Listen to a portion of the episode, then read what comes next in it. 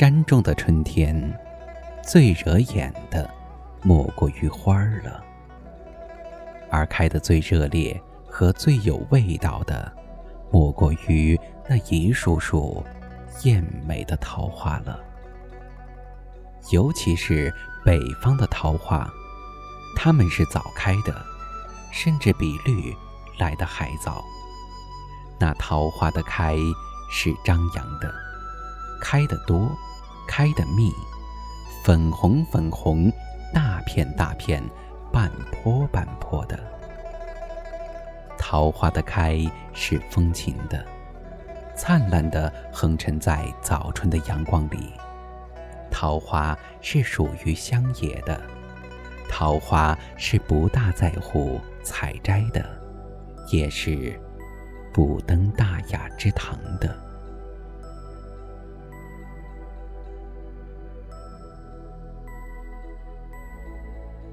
不知怎么的，桃花的感觉会和妖娆联想在一块儿。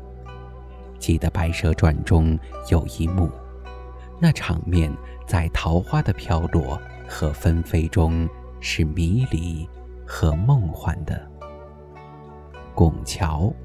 绿水，还有几瓣桃花在水里打着旋儿。青石路上，花木扶疏。桃花的花瓣随着两个美貌的妖精飞舞着，一个妖身着白色，另一个妖着水青色。因为两个蛇妖刚幻化人形，两双桃花眼，媚媚的。打量着人间，两只软软的脚被他们鱼尾般的拖着，摇摆腰身，左左右右，窈窈窕窕，扭吧扭的学人走路。两个妖精，几树桃红，摇出万种风情，实在迷杀人了。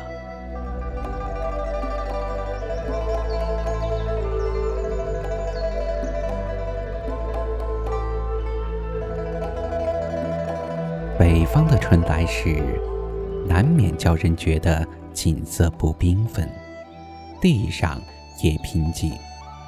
但是，在这个春时，才发现平山有个叫温塘的地方，那里蕴含的情趣，是一点儿也不比江南差的。那里的桃花水，那里的桃花坳，那里的桃花女。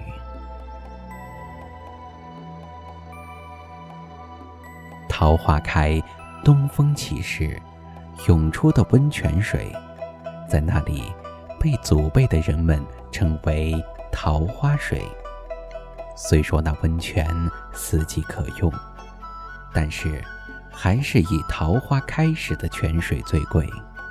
有一日桃花雨，三生无颜凉的传说。因此，每年的桃花一开，方圆百里的人们都会齐聚那里，有的流连忘返，有的一住就是个把月。据说，有个闺名叫米米的女子，年过古稀而红颜不老，就是因为常喜桃花雨。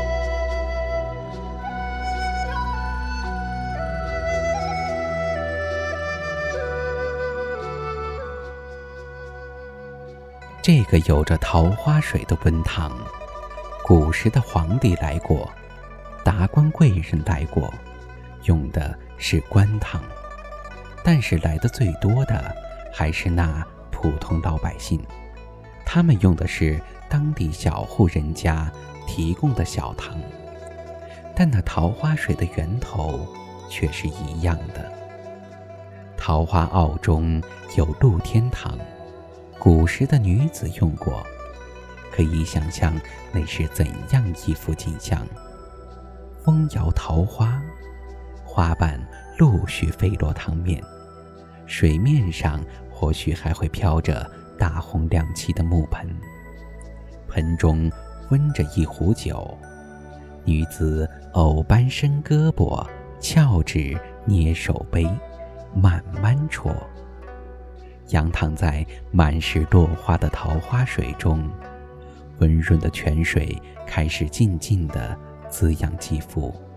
泉水热热的，酒叫女子醉醉的，那脸恐怕也会和桃花一样绯红吧。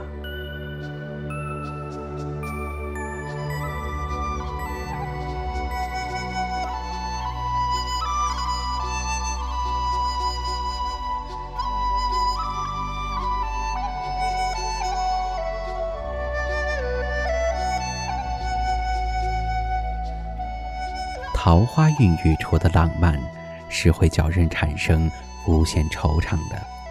其中流传最广的，是唐代才子崔护邂逅桃花女的故事。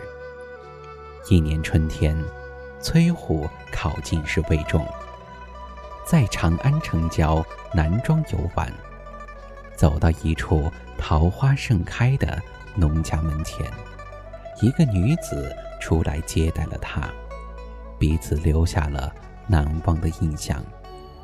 第二年春天，崔护又来到那人家，只见柴门紧闭，一树的桃花还像那年一样盛开着，但是那女子却不知在何处了。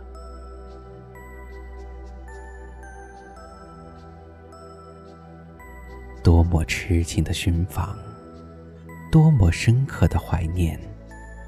桃花又开，故人又来，前缘却不在了。美丽的，往往是残缺的；叫人深切怀想的，往往又是结果惨淡的。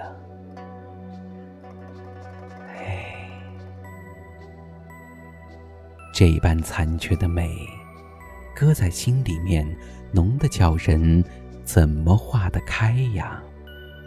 你就怀揣着这份哀愁，这份无奈，低低的吟唱吧。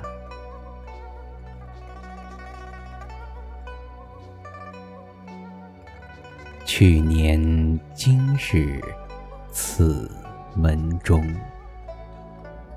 人面桃花相映红，